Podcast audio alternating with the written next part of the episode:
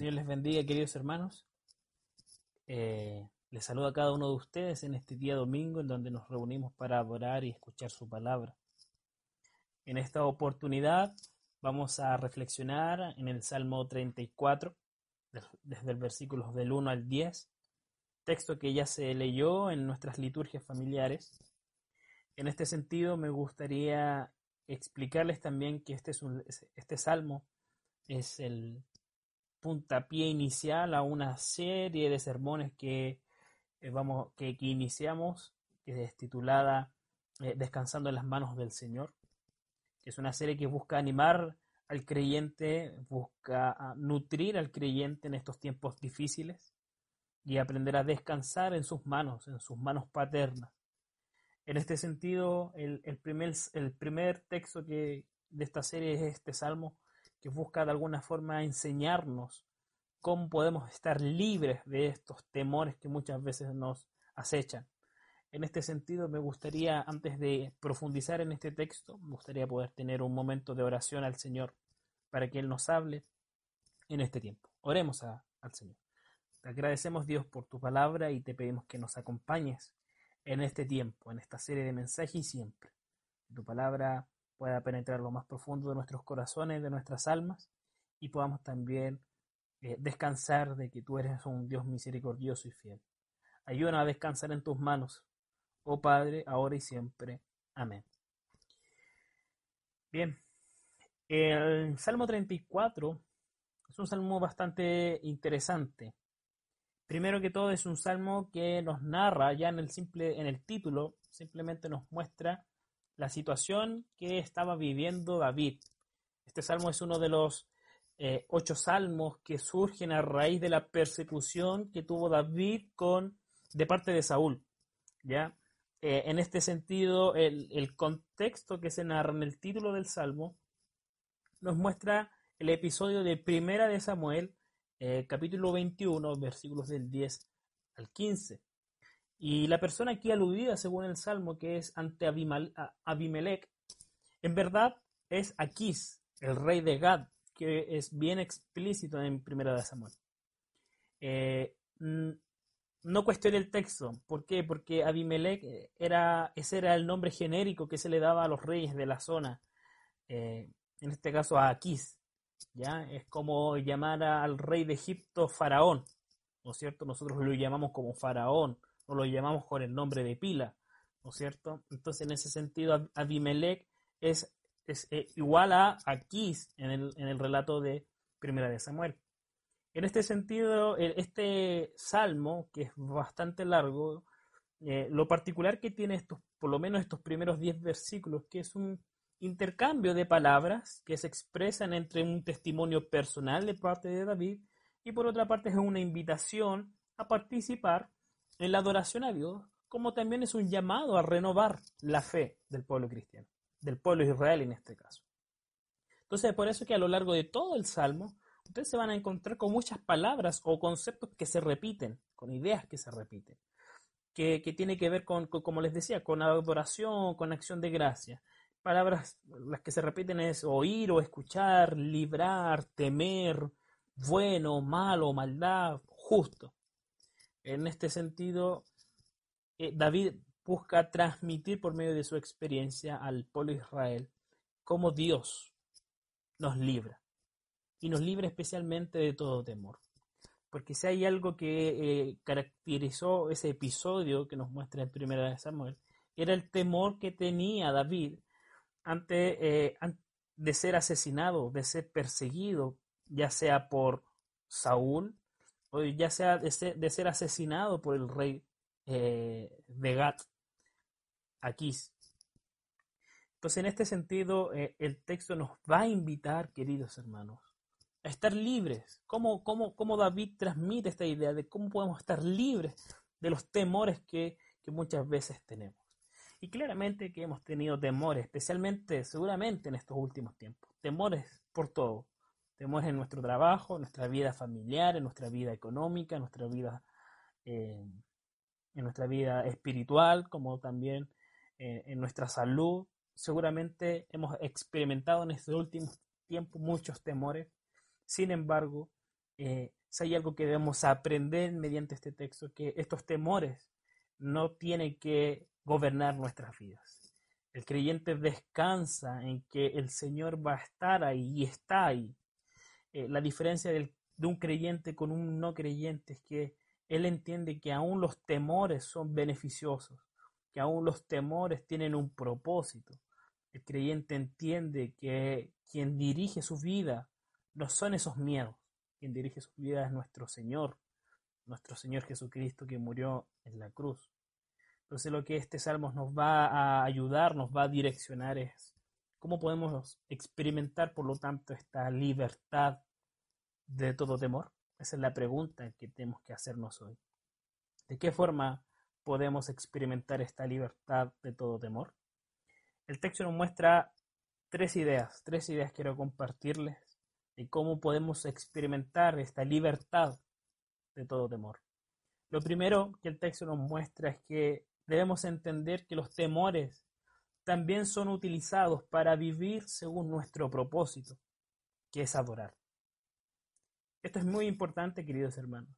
Usted debe entender que los temores Dios los utiliza para que vivamos según el propósito nuestro.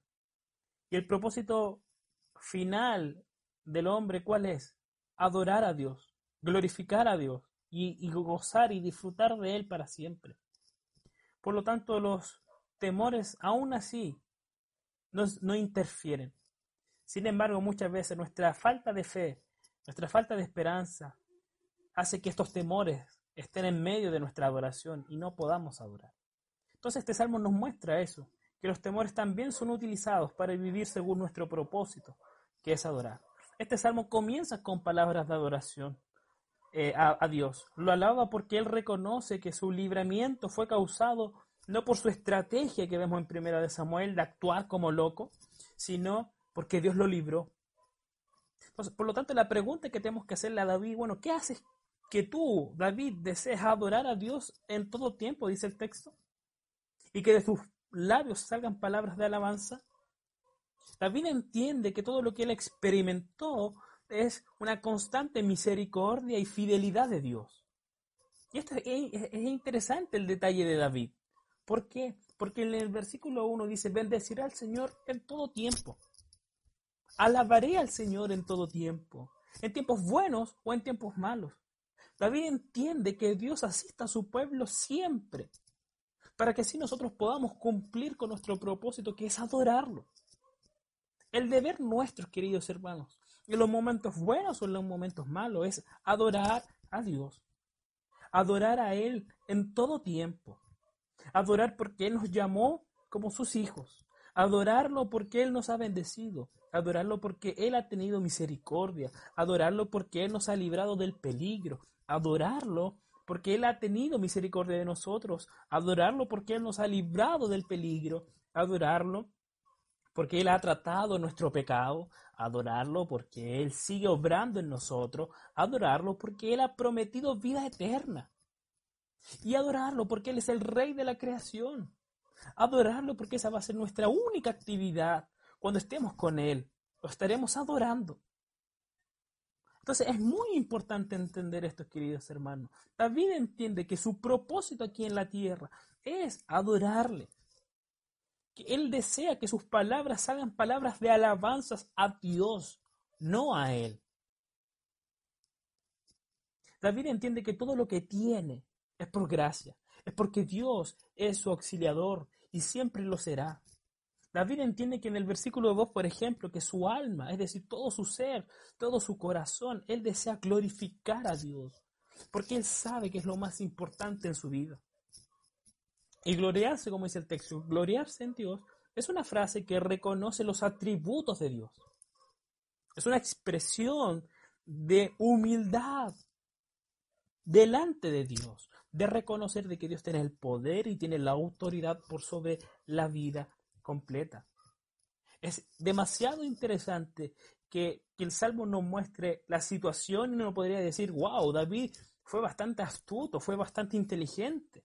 Sin embargo, David no quiere atraer la atención hacia su persona, sino que él quiere que él y otras personas se dirijan hacia Dios, reconozcan que ellos deben gloriarse en Dios, en este Dios misericordioso, en este Dios justo. Entonces, como dice, eh, entonces aunque la gente se gloríe en sus riquezas, o en sus ídolos, o en su sabiduría, o en su poder, como dicen varios textos bíblicos, una persona cristiana, una persona de fe, debe aprender a gloriarse en el Señor, debe aprender a adorar al Señor, aún en los momentos difíciles. Además, Él quiere que otros, y esto es interesante porque el versículo, en el versículo 2 dice, los, lo oirán los humildes y se alegrarán. Fíjense que David quiere que otros también adoren al Señor. Y los humildes en el texto son los afligidos. Esto es interesante. Él, él quiere que los afligidos, los, aquellos que están o han pasado por la misma situación de David, quieren que ellos escuchen estas verdades y se alegren con él. Esto es demasiado interesante, porque David está llamando, queridos hermanos, a los afligidos a que también adoren. Y ese es el motivo suficiente para tener gozo aún en los momentos difíciles. La única forma en que nosotros adoremos es que reconozcamos quién es verdaderamente Dios, quiénes somos nosotros y lo que Él ha hecho en nosotros mediante Cristo en la cruz. Claramente, queridos hermanos, que bendecir o alabar a Dios en los momentos de alegría es fácil, incluso cómodo. Pero el salmista nos está haciendo la invitación a ti y a mí que estamos afligidos, que estamos preocupados, que estamos tensos, que estamos nerviosos, que estamos con depresión, que estamos, estamos cesantes, que estamos pasando una crisis económica, estamos pasando una crisis sanitaria, a ti y a mí nos está invitando a refugiarnos en Él, a, a confiar en Él, a adorarlo a Él y a gozarnos en Él aún en estos tiempos difíciles. No dejemos, queridos hermanos, por lo tanto, que los temores o los sufrimientos nos quite el deseo de adorar. Debemos aprender a gloriarnos en Cristo, porque los sufrimientos también son utilizados para sus propósitos eternos. Por lo tanto, yo te invito a que no dejes de adorar aún en los momentos difíciles. Solo así, adorando a Dios en estos tiempos, vamos a poder, vamos a poder experimentar una verdadera libertad de todo temor. Lo segundo que nos muestra el texto está del 4 al 7. Y la segunda idea que nos muestra de cómo podemos experimentar esta libertad de todo temor es que eh, el, el, salmista nos muestra aquí del 4 al 7 es que descansamos en lo que Dios hace por los que son suyos. Y esto es muy importante. La única forma de experimentar esa libertad de cualquier temor es descansando en todo lo que Dios hace por los suyos por su pueblo, por su gente, por sus escogidos, por sus hijos. El llamado de adoración en los primeros tres versículos ahora viene acompañado por la experiencia de David. Y la intención de David es decirnos, aquí está mi experiencia, ¿ya? Yo les invito a adorar, pero aquí está mi experiencia. Y ojo que esta experiencia también puede ser la tuya. David, estas palabras de David, por lo tanto, es como si estuviera diciéndonos, lo que Dios hizo conmigo también lo puede hacer contigo. Así que escucha esta, esta experiencia que tuve y mira lo que te voy a decir a ti, oh pueblo, oh Israel. Entonces, es interesante que esta sección, por, por ejemplo, eh, tiene una particularidad, porque él muestra el testimonio personal, viene acompañado luego de una exhortación general. Y esto ocurre dos veces. Si ustedes se fijan, en el versículo 4 dice, busqué al Señor y Él me respondió, ¿cierto? Después en el versículo 5 hace la exhortación general radiantes están los que a él acuden. ¿Ya? Luego el versículo 6 nuevamente cuenta su testimonio, este pobre clamó y el Señor lo oyó y lo libró de toda angustia. Entonces luego hace la exhortación general. El ángel del Señor acampa en torno a los que le teme, eh, a su lado no está, eh, a su lado está para librarlos. Entonces, ¿qué es lo que Dios hizo con David? David también nos está diciendo, Dios lo puede hacer contigo. Lo primero que David nos transmite entonces es que Él nos escucha. Todo aquel que lo busca, Él lo escucha. Y aquí es demasiado interesante la palabra o la idea de buscar. ¿Por qué? Porque esta palabra buscar tiene la intención de que esta sea una búsqueda profunda. Es decir, en donde todos nuestros sentidos están siendo direccionados con ese afán de encontrar a Dios. Y no porque Dios esté escondido, sino para tener esa experiencia real con Dios. Esta es una búsqueda seria, es una búsqueda con propósito. Solo así, hermanos, vamos a estar libres de todo temor.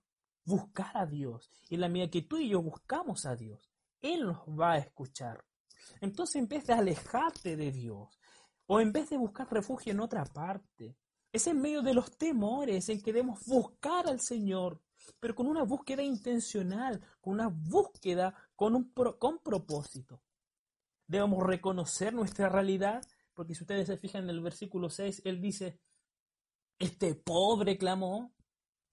Debemos reconocer nuestra realidad y nuestra realidad es que siempre vamos a necesitar de Él y en la medida que yo reconozco que esto que necesito de Él, reconozco mi pobreza, yo lo busco, lo clamo y descanso de que Él me va a librar de temor y de angustia, como dice el versículo 4 y 6.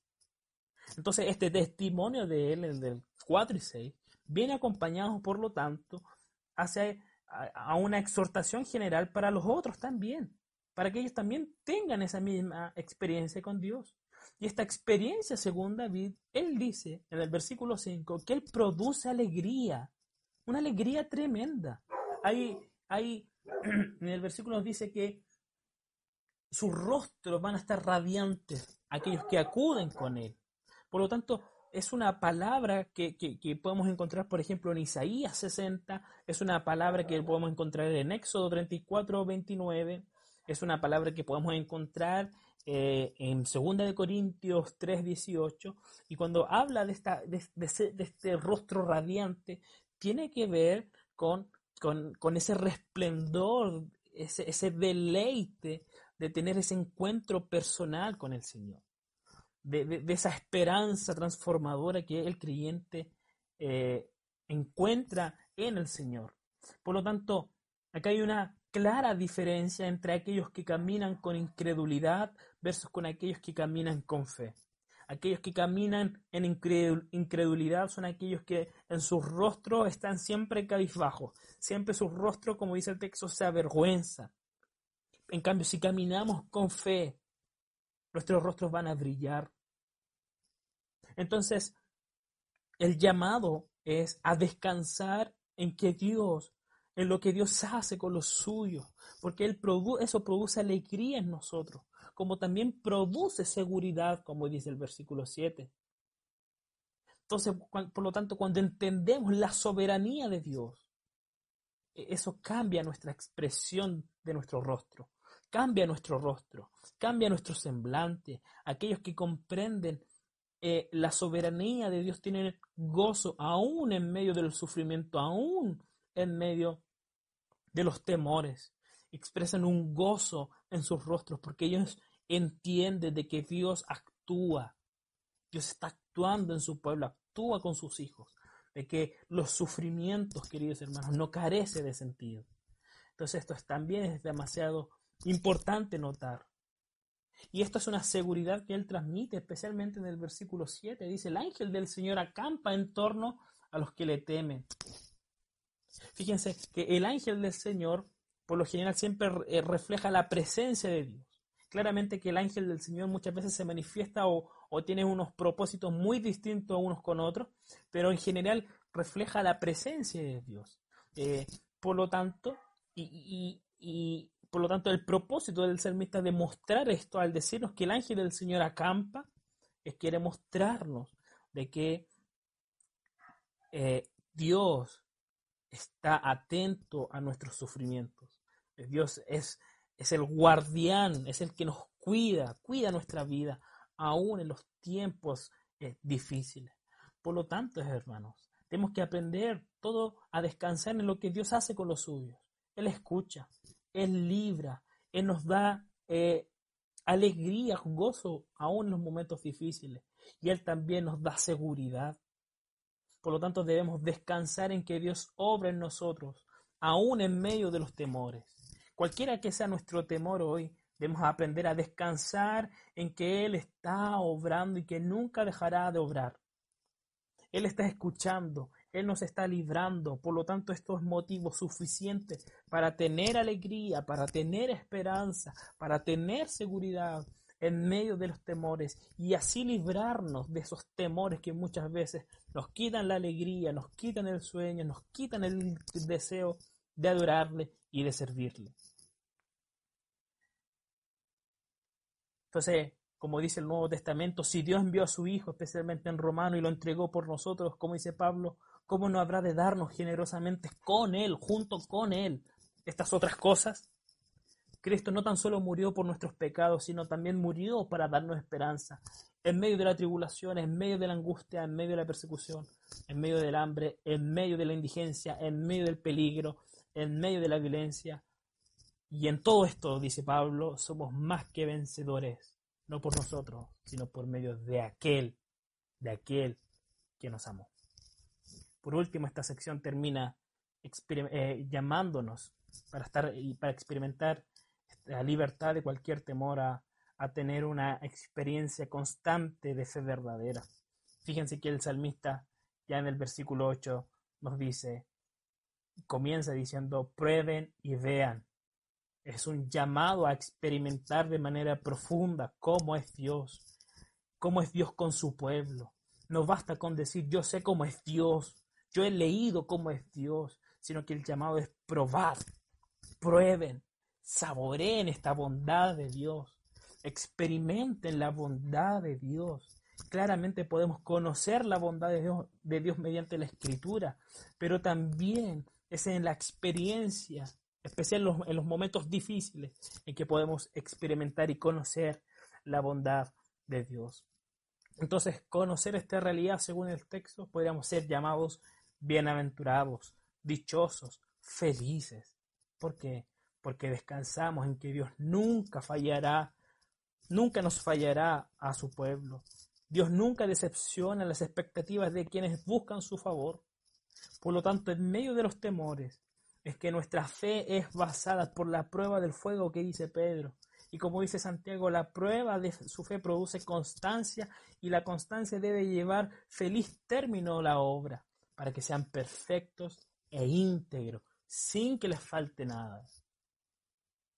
Entonces el texto termina para aquellos que temen, el texto versículo 9 dice, teman al Señor ustedes sus santos, pues nada les falta a los que le temen el temor a Jehová o de Jehová claramente es un tema importante en el Antiguo Testamento y siempre, y siempre se refiere a esa reverencia y esa obediencia a Dios.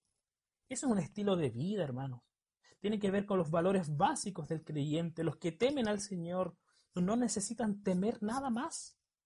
Si hay algo que debemos temerle, no es al coronavirus, no es a la crisis social, no es a, mis crisis personales. Si hay algo que debemos a quien temerle, es a Jehová.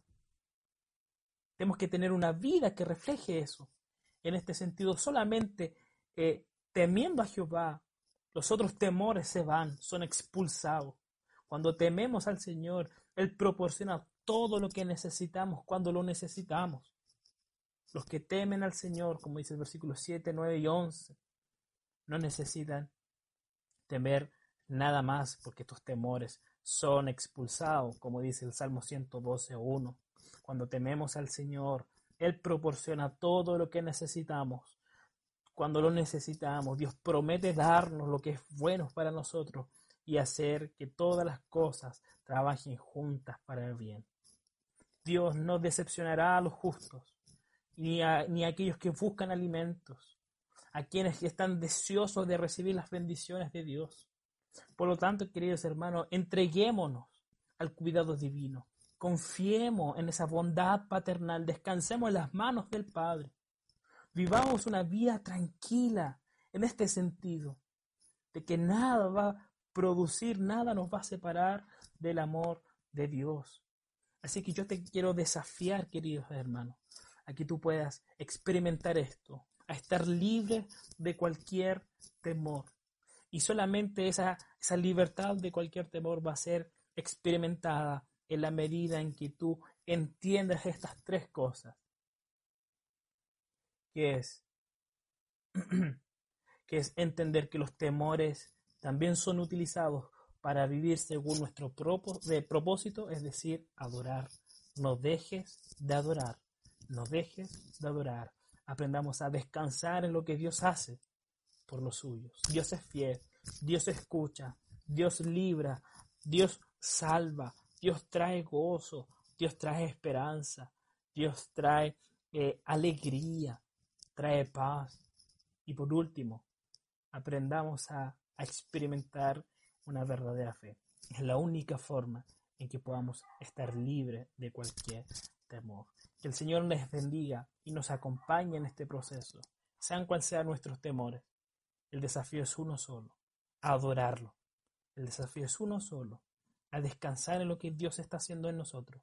El desafío es uno solo, a tener cada día una experiencia personal con Él, llevar una vida de una fe verdadera en Él. Que el Señor les bendiga y nos ayude a seguir avanzando aún en estos momentos difíciles. Oremos al Señor. Gracias Dios por tu palabra y te pedimos que tú nos acompañes en nuestros temores. Líbranos de cualquier temor que hoy nos esclaviza. Acompáñanos de todo temor. Acompáñanos en medio de los momentos difíciles, en medio de los sufrimientos. Acompáñanos en todo tiempo. Descansamos en ti. Descansamos de que a ti no se te escapa nada y descansamos en tus manos paternas. En el nombre de nuestro Señor Jesucristo. Amén y amén. Que el Señor les bendiga, queridos hermanos. Muchas bendiciones y muy buena semana.